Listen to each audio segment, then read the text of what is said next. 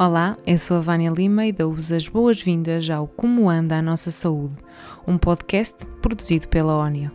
Aqui falamos do presente e do futuro e do papel que a comunicação desempenha na saúde. Trazer a saúde feminina e o ciclo menstrual para o centro da conversa é a missão de Ana Catarina Rocha, cofundadora da Inu Health vive entre Berlim e Portugal e hoje falamos sobre a InnoHealth e as diferenças entre criar uma startup de saúde na Alemanha e em Portugal.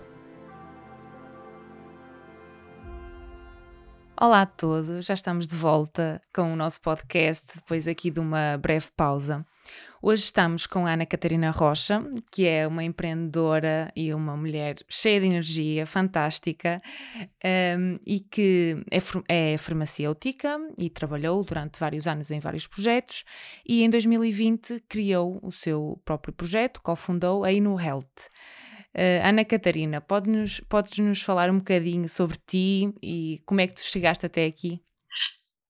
Obrigada, Vânia, pela, pela introdução. Um, olá a todos, então, o meu nome é, pronto, como, como sou Ana Catarina, sou farmacêutica, portanto, eu tive o meu início em termos de carreira nesta área, foi um bocadinho, uh, pronto, foi como igual aos outros, né? trabalhei na área da farmacêutica durante cinco anos.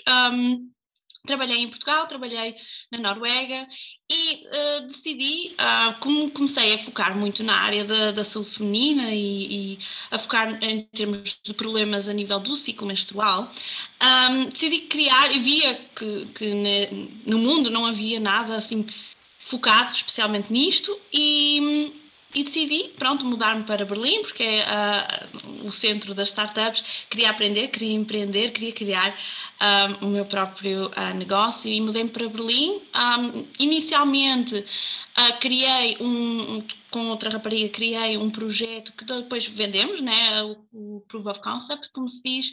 Nós vendemos que também era na área da saúde menstrual relacionava saúde menstrual e produtividade e acabamos por vender para uma empresa. E depois, um, então, eu tinha uma grande amiga que, e tenho, né? E ela, eh, pronto, ela disse, um dia disse, ah, eu, ok, vou fazer uma cirurgia porque fui diagnosticada com endometriose.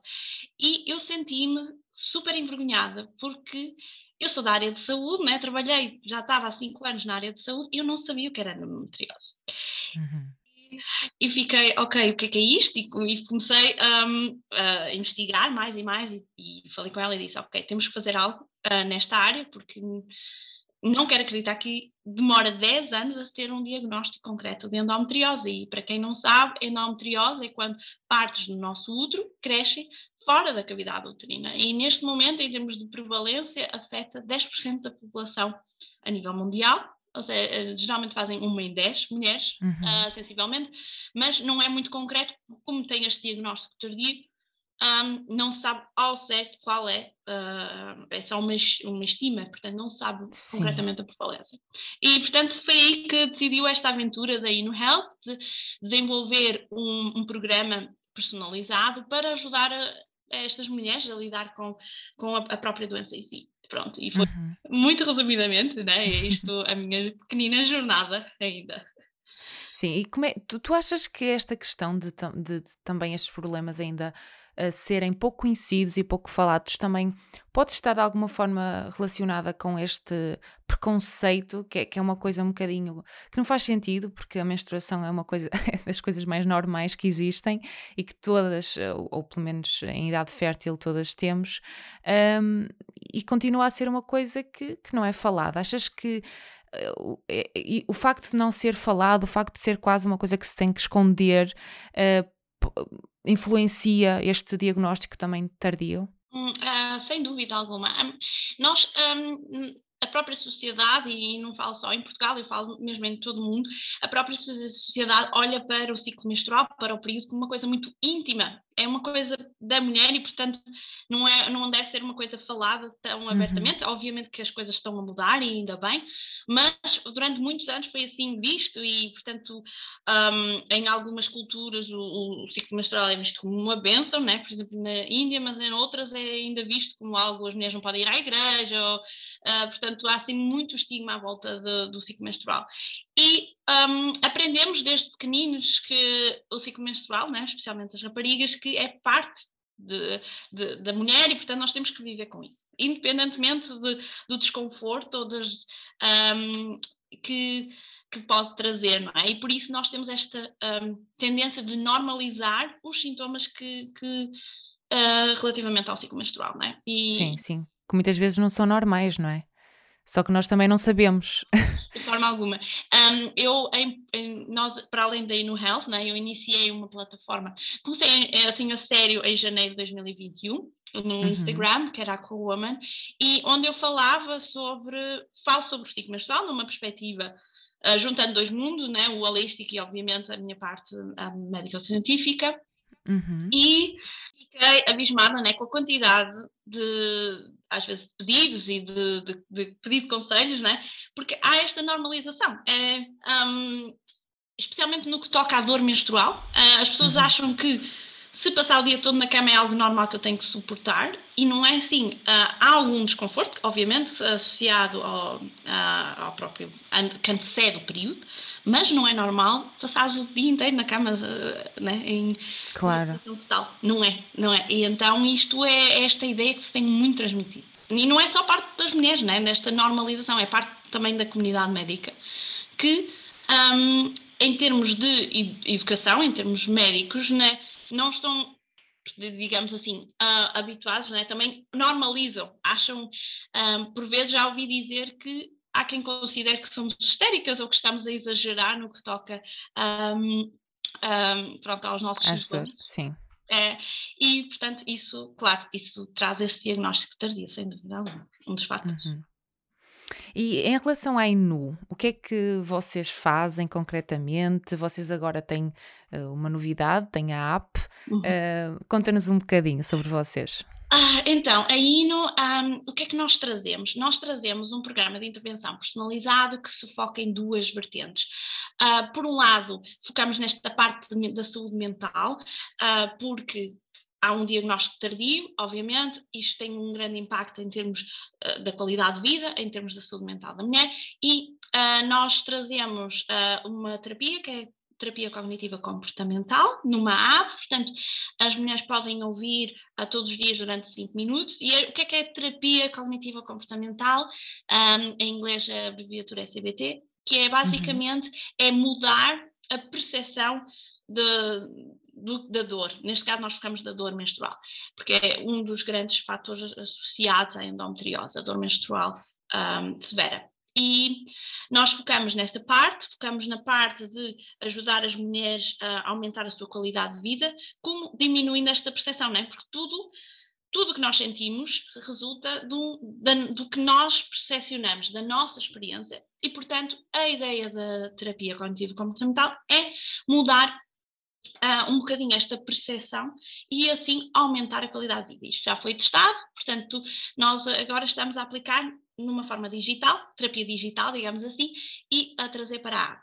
Por outro lado, a endometriose um, é uma doença estrogênio dependente, portanto, a estrogênio é uma hormona que, que, que pronto, existe tanto uma hormona na mulher, mas na mulher é, é, é uma hormona uh, e um, e, portanto, tá, tem associada muita inflamação também. A endometriose está associada a muita inflamação e, portanto, nós temos esta vertente em termos de manipulação dietética. Portanto, nós um, fornecemos um, nesta primeira fase a receitas, portanto, uhum. dar como controlar em termos de dieta de forma a diminuir esta inflamação associada e, e, e diminuir por si só os sintomas. Portanto, sem glúten, sem uh, damos ideias, né? porque isto pode ser um bocadinho muito complicado, especialmente para quem tem um, um, um diagnóstico recente de endometriose, não sabe o que fazer neste momento, não é? E sente-se um bocado perdido, então nós basicamente, através deste programa personalizado, um,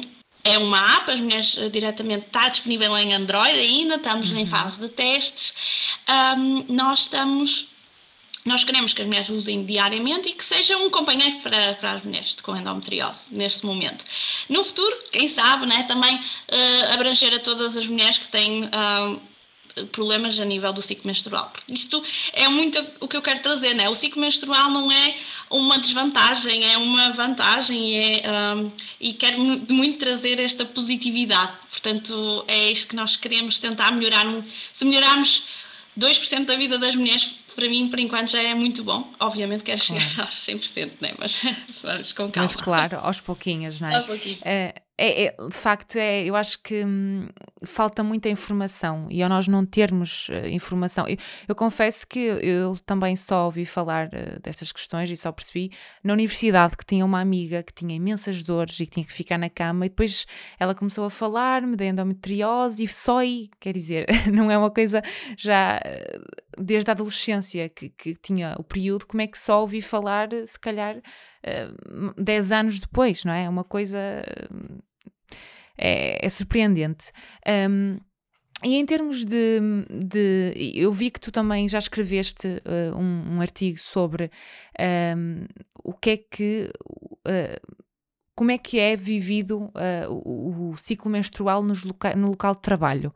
Tens algumas dicas que possas dar também a pessoas que estão em cargos de liderança e que possam uh, não estar sensibilizadas uh, para esta questão, uh, o, que é que, o que é que podem fazer para que as mulheres que trabalham no seu local de trabalho se sintam melhor e que se sintam também mais acolhidas? Hum, sim, sem dúvida. Um, então, Uh, primeiro, em relação a esta questão da informação que tu falaste, acho uhum. que no que toca principalmente à endometriose, tenho que destacar uh, em Portugal o papel da Catarina Maia, do meu útero, a Mulherendo, que tem feito um trabalho incrível nesta disseminação de informação e, portanto, uhum. para mim são, sem dúvida, um, uma inspiração no que toca uh, também neste trabalho que estou a fazer. Um, em relação às dicas, é assim, pode, é uma coisa muito simples, em primeiro lugar, que é disponibilizar produtos menstruais nas casas de banho, de forma uhum. gratuita. Acho que isso é daquelas coisas muito simples que facilmente passa ao lado e um, é uma coisa tão simples, né? Garantir que as mulheres, porque um, imagina, o, uh, é vergonha ou imagina o incómodo que é as, as mulheres, né, quando vêm período e, não, e se esquecem, terem que usar papel higiênico claro. em pleno século XXI, não é? num local de trabalho. Então, disponibilizar produtos menstruais gratuitos na casa de bem é sem dúvida a primeira medida e, e é um abrir de portas também para esta abertura no que toca ao ciclo menstrual no trabalho. Outra das coisas que eu sempre um, que eu acho é um, ter uma conversa a permitir, permitir esta abertura de, ok, se tu tens uh, a nível, eh, problemas a nível menstrual, se não podes vir para o trabalho, ter esta abertura para poder falar sobre ciclo menstrual no trabalho. Uhum. Porque um, eu uma vez fiz um inquérito em que 47% das mulheres não, não mentiu ao, ao, ao, ao, patrão, neste caso, a, aos cargos de liderança, relativamente ao porquê de faltarem ao trabalho. Portanto, ter, a, a permitir esta abertura, ter uma conversa, seja privada ou seja com todos na uhum. mesa, com toda a gente Sim. na mesa, para falarem sobre questões de ciclo menstrual, porque isto não é uma coisa que é só da mulher, isto é uma coisa que tem um impacto na, na claro. sociedade, em termos de produtividade, em termos de qualidade de vida, um, é uma coisa que tem que ser aceita. E, e eu já ouvi tanta coisa, uh, Vânia, um, eu já coloquei esta questão, uh, obviamente a Itália já falou sobre isso, um, colocar esta questão de, de, ter dias de licença para o caso uhum, de. Sim. Eu um, pessoalmente não acredito que isto resolva esta questão da inequalidade, mas acho que também é um passo que pode ser feito. Mas permitir esta abertura de falar sobre isso, acho que é uh, importante. E, claro, fazer, eu acho que toda a gente deve fazer um workshop para entender o quanto o ciclo menstrual tem um impacto na nossa produtividade em termos hormonais, isto, isto é tudo científico. Portanto, uhum. muita gente não tem esta noção que temos certas skills em, em, certas alturas do nosso ciclo menstrual, que está cientificamente provado. Portanto, há artigos sobre isso, há estudos sobre isso, e um, muitas vezes quando falam uh, sobre o assunto, né, muitas vezes, ah, isso é verdade, eu estou a sentir sobre isso. E, Sim. e isto, se vocês fizerem um workshop sobre ciclo menstrual no trabalho, isto, isto é uma coisa que eu tenho muito anseio para fazer no futuro, que eu, é trazer isto para a área, um, para a área de, de, business to business e um, é fazer um workshop sobre isto, porque quando as pessoas percebem,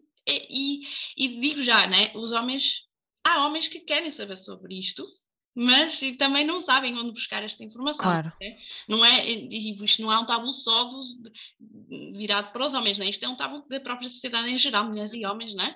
e há muitos homens que gostam de, de, de, e é muito interessante falar sobre eles, com eles sobre isso. Sim, sim, e é realmente, é como tu dizes, é um tabu da sociedade inteira, porque imagina, uh, estar no escritório, eu mesmo, sei lá, na, na universidade até. Tinha, tinha colegas, por exemplo, que iam à casa de banho trocar o penso e levavam o penso como se aquilo fosse, sei lá, droga, completamente escondida, como se fosse assim uma coisa terrível, percebes? E, e não é comum tu veres alguém a pegar simplesmente num penso na mão e ir com ele para a casa de banho, não é? As pessoas escondem. Portanto, ainda há aqui um, um, um longo caminho a percorrer, ainda bem que que empresas como, como a tua existem e pessoas como tu existem para também ajudar todas as mulheres e todas as pessoas a, a entender e a normalizar. Hum. E em termos de, um, ehm, do teu trabalho como cofundadora de uma startup em Portugal, como é que é? Como é que tem sido? Quais é que são as vantagens, uh, barreiras? Como é que é?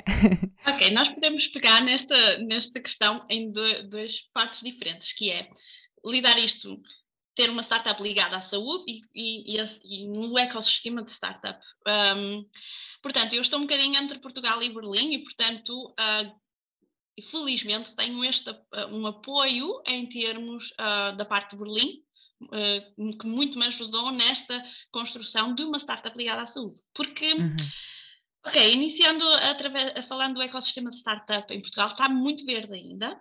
Um, sinto que há poucas, um, há pouco apoio uh, do próprio Estado para a criação um, para a inovação, para a criação de, de novos negócios, né? que isto também traz um, aumento de, de empregabilidade e, portanto, atrair pessoas para Portugal claro. para a criação da sua própria startup. Acho que ainda está um bocadinho verde. Acho que ainda é, não há esta uma rede de startups. Portanto, há, há por exemplo, Lisboa, mas Uh, portanto, tem, por exemplo, o Founder Institute de Lisboa não está muito bem conectado com a Accelerator de Lisboa, portanto, a Accelerator uhum. de Lisboa, portanto, há ainda assim esta falta, um bocadinho de falta de comunicação entre startups, que, que acho que, acredito que está no bom caminho, espero que daqui a, a um ano, dois, o que seja, que melhore. Um, acho que há falta de pouco de apoio do Estado, por exemplo, aqui em Berlim, o que eles muito fazem é atribuir bolsas, portanto, um, o valor é de 2 mil euros por mês e durante nove meses trabalhas a full time para a tua startup. Um, Totalmente este, diferente, não é? é exato. Imagina o salário mínimo é à volta de 1.100, mas o que eles também um, permitem é uh, estes 900 euros ou o que seja, o que sobrar, para, para uh, investir na tua startup. E, e em Portugal ainda tem, temos, mas é um valor de 600 euros por mês. O que é que tu fazem com 600 euros? Claro nada. Investes claro. em ti e não consegues investir na tua startup. E pouco, não é? Investes no mínimo. E também a própria rede de investidores, não é? Que começar a. Uh, nós temos um bocadinho a versão ao risco, mas não é só em Portugal, atenção, mas também um, necessitamos de, de de, que não, de investidores que não tenham medo de investir, uh, porque uhum. nós temos boas coisas, uh, temos pessoas com excelentes ideias, mas ainda falta este suporte. Um, e agora, trazendo um bocadinho para a área de saúde, que nem se fala, não é? E a área de saúde em Portugal, se a startup em si está verde, a de saúde ainda tem muita perna para andar. Um, especialmente porque um, a preocupação, uh, e, e, e, temos que pensar nas vantagens de ter startups com ideias inovadoras, ou na área do, também do de tech, da área de digital, que trazem um, poupança em termos de, de, de custo-benefício, ajudaria a, a, saúde em milhões, percebes? E, e uhum. Pronto, por exemplo, aqui na, Alemanha, na Alemanha já tem o que se chama o DIGA, portanto aí é um, as seguradoras, por exemplo, se uma, uma aplicação, por exemplo, telemóvel, demonstrar e, e benefícios para a saúde de alguém, o médico pode prescrever a, a, a, aplicação e é coberto pelos seguradores, porque a, a, saúde aqui é privada, não é pública. Na própria Inglaterra, no Reino Unido, o NHS também já está um, pronto, a cobrir, digamos assim, aplicações, portanto, na área da saúde. E uh, isto pode ser uma oportunidade também para Portugal, portanto, para investir. Uh, porquê? Porque com esta pandemia há duas coisas que ficaram muito para trás. Por exemplo, a preocupação em saúde mental, que é completamente visível, claro. e a preocupação na saúde de uma mulher, né? que, um, que trouxe ainda mais atraso no diagnóstico. Então, é na, está na altura de investir na, na, saúde e, portanto, o próprio Ministério da Saúde, os próprios médicos, portanto, todos os stakeholders começarem também a trazer mais inovação para a saúde. Pronto. E uh, acho que também o Estado também devia ter um, um, ser mais participativo neste sentido. E, e portanto é isto, uh, em termos de vantagens, é, é assim, ainda não consigo, para ser sincera, não consigo enumerá-las. Um, porquê? Porque eu tenho este termo comparativo com Berlim que é, claro. faz com que Portugal, eu olho para Portugal, ok, ainda temos tanta perna para andar, mas eu acredito no meu país, portanto, eu acredito que nós temos um sistema de saúde incrível, mesmo na minha área de farmacêutica, eu acho que os farmacêuticos têm um papel incrível e isto comparado com, com outros países onde trabalhei, uh, como farmacêutica acho que somos, um, e, mas temos este também na área da saúde reprodutiva que deixa muito a desejar. Uhum. Né? E, e, uma vez partilhei um, no, no, LinkedIn que não é revisto, uh, o plano de saúde reprodutiva não é revisto desde 2008, portanto não faz sentido. Uh, ah, não fazia ideia, sério. É, desde 2008, a revisão, a última revisão foi feita em 2008 e portanto um, atualizada e revista, portanto já não é atualizada, não é? E, uh, ok, então como colocar todos os agentes da saúde em ação e como é que trazemos mais inovação para comatar os, uh, os buracos neste momento existem no, no nosso uhum. sistema de saúde, porque ele é bom, só que temos, e há espaço para melhorá-lo, e há pessoas com ideias incríveis que precisam de suporte, apenas precisam de suporte, porque iniciar um, uma startup não é fácil, e, e é uma preciso muita coragem, e é preciso muita ação, e acho que em Portugal uma pessoa uh, pode estar, um, pode sentir um bocado sozinha, eu acho... Claro uma coisa que me ajudou imenso foi uh, o Acredita Portugal, né, que, que fui uh, também a participar. Uh, acho que ajuda imenso. Um, acho que é um bom ponto de partida, mas depois falta um bocadinho o resto, para aqueles que não passam, né? Uh, daqueles projetos que não passam, ok, uh, como é que no final acabam por validar isto? E depois acaba por deixar muito a desejar. Uhum. Foi incrível todos os meses que passei que, com a, a Corrida Portal em termos de conhecimento, mas às vezes imagino, ok, aqueles também se calhar não tiveram a oportunidade de participar nisto, onde é que eles vão buscar este apoio que nós estamos a ter agora? E, e acho que é preciso mais disso em Portugal.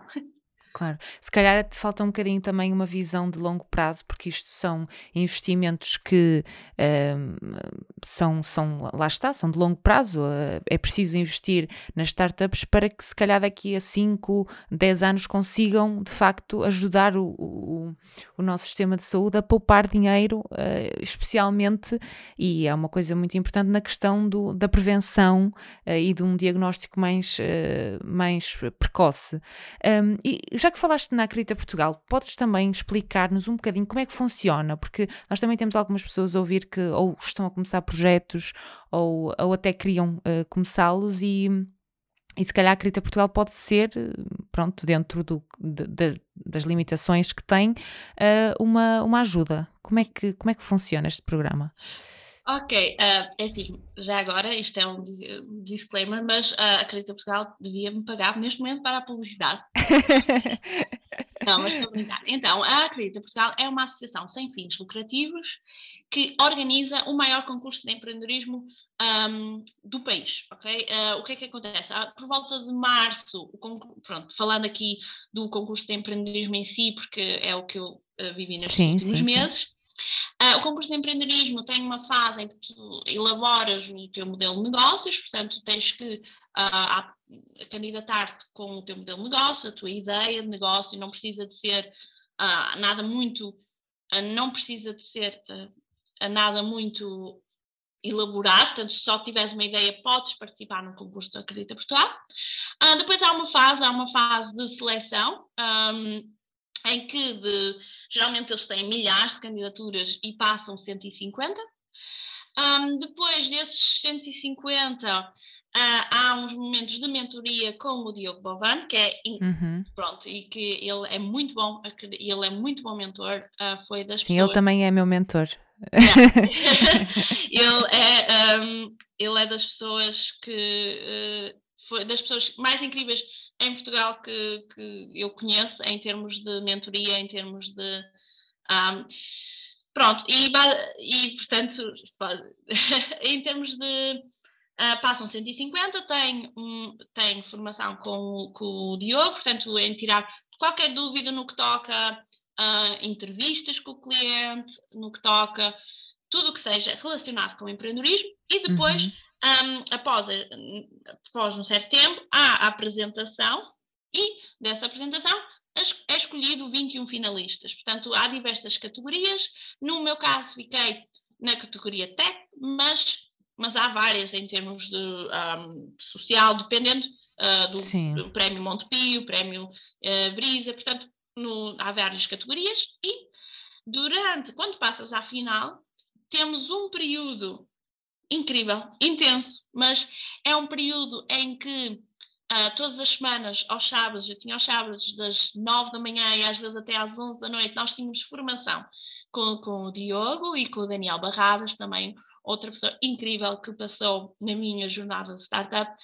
Um, tínhamos formação intensiva, falávamos sobre tudo, como fazer um pitch, como fazer entrevistas de empatia, como, um, como validar o teu negócio, né? porque isto uhum. é muito uhum. importante, a validação do teu negócio. Ah, porque às vezes temos esta tendência a nos apaixonarmos imenso pelas nossas Sim. ideias. E foram meses, julho, agosto, setembro, super intensos. Um, durante a semana também tínhamos formações com pessoas especializadas em diversas áreas, marketing, jornalismo, uh, relações públicas, portanto foi assim um momento super intenso. E, um, portanto, eu, a primeira vez, eu participei, eu participei duas vezes na, na Acredita Portugal. No ano passado eh, não passei para a final e, portanto, tentei outra vez este ano e por isso, ó, não desistam, né? tentem, se têm uma ideia, participem no próximo ano na Acredita Portugal, vale muito a pena. E tu sentes que para a INU, uh, tu, tu sentiste realmente que tu conseguiste trazer um, coisas que aprendeste no programa e que, que, acelerou de alguma forma a INU? Ou, ou... Ah, sem dúvida, ah, porque sabes que às vezes a jornada numa startup é muito altos e baixos. E, Sim.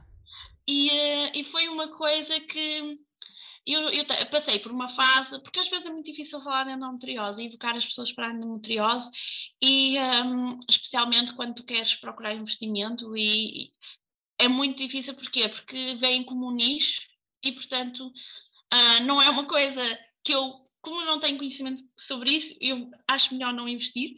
E um, eu estava a passar por uma fase em que eu estava completamente, ok, será que eu devo continuar com isto, sabes? Porque isto é aquelas perguntas que passam, é normal passar pela cabeça e um, o que muda é o que tu decides fazer em relação a isso, não é? E, uh, e eu, uh, foi uma altura em que eu estava a pensar, ok, tenho que mudar de ideia, nunca vou conseguir se ingrar na área da endometriose, e foi quando eu passei para a final de da Acredita Portugal. E, uh, e quando eu comecei a ter uh, mentorias com o Diogo e com o Daniel, com o Daniel fiquei um, fiquei, ok, eu vou conseguir. E então foi aí que nós desenvolvemos o nosso MVP, sabes? E para ah, Android, okay. e foi quando agora estamos em testes.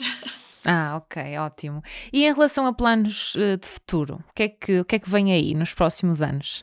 Então, um, nós queremos trazer uh, a INO para, para mesmo para o sistema de saúde e, portanto, nós quer, queremos começar Uh, nós agora queremos uh, a certificação médica, portanto, nós estamos a trabalhar para a certificação médica da nossa, uh, da nossa aplicação.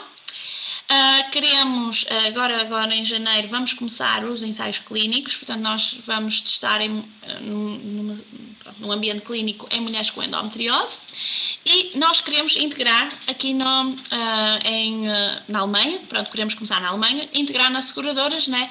ser prescrita por médicos e porque nós queremos, nós somos mesmo terapia digital, portanto nós queremos Sim. ser mesmo um medicamento digital e não portanto nós queremos uh, entrar neste sistema de saúde na Alemanha e queremos ser prescrito uh, ser prescrito por médicos e quem sabe, né, uh, obviamente se, se entretanto o nosso, o nosso sistema as coisas mudarem, não é? um, e trazer também para Portugal e integrar no sistema de saúde português. Uhum, boa. Uh, e agora, queria-te perguntar, é uma pergunta que eu faço a toda a gente, que é quem é que é ou são as pessoas que mais se inspiram a nível profissional?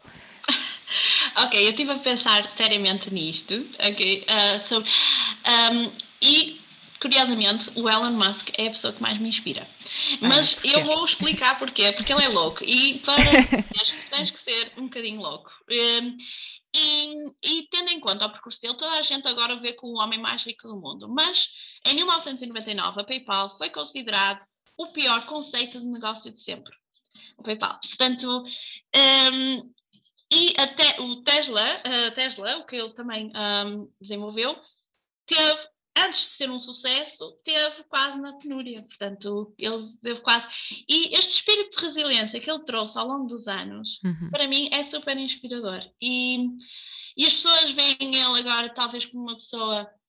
Uh, pronto, uh, louca, mas também um bocadinho uh, convencida, digamos assim. Sim, mas sim. eu vejo como absoluta inspiração, porque nós esquecemos muito facilmente um, das, das coisas más que aconteceram.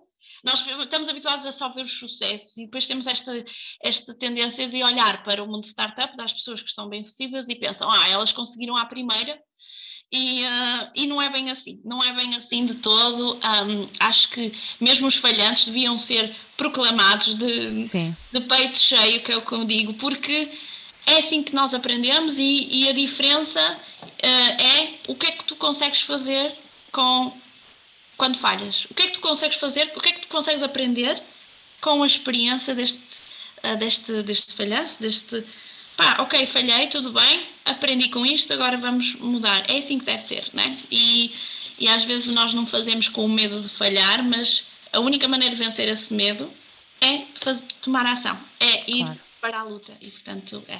Elon Musk. eu concordo totalmente contigo nesta questão de esfalhança. Acho que é, uh, acho que é um romantizar, não é? Porque nós também só vemos os, os casos que nós vemos são os casos de sucesso, porque os que falharam e desistiram, ninguém os conhece, não é? Portanto, nós temos uma, uma visão uh, enviesada como se fosse uma coisa realmente fácil. E, e, eu acho mesmo que na internet e tudo existe um romantizar, parece que é tudo muito fácil ter o próprio emprego e não é, não é nada fácil e principalmente quando estás numa, quando está, numa área como, como a saúde e a tecnologia que realmente é trazer coisas que não existem. E, e como é que eu sei que alguma coisa vai funcionar se nunca ninguém fez uma coisa do género? Portanto entendo perfeitamente e, um, e acho que é uma mensagem muito importante também para passar às, é, às pessoas. É verdade. É, eu não sei se eu vou uh, ser um unicórnio com o Health. Provavelmente não. Eu nem sei se vou ser bem sucedida, mas o que eu estou muito ligada não é ao, ao produto em si, é à missão. Portanto, claro. que é a revolucionar um, a saúde feminina, é colocar a saúde feminina em primeiro lugar nas questões do sistema de saúde, é uhum. trazer positividade. Portanto, isto é a minha missão e, e é isto que nós nos devemos agarrar. Não é ao produto que estamos a desenvolver, apaixonar pelo produto, não, é, ok, se eu falhar com isto, de certeza que eu vou fazer alguma outra coisa neste, neste mesmo sentido, porque é isto que eu adoro e é isto que eu quero, e, e é isto conciliar este mundo, uh, o mundo médico, o mundo holístico, para promover uma melhor saúde menstrual. Portanto, concordo plenamente é. contigo. Deste é, excelente. um, Ana Catarina, como é que as pessoas te podem seguir a ti? Como é que também podem seguir eh, aí no Health e, e acompanhar o vosso trabalho e até instalar a aplicação?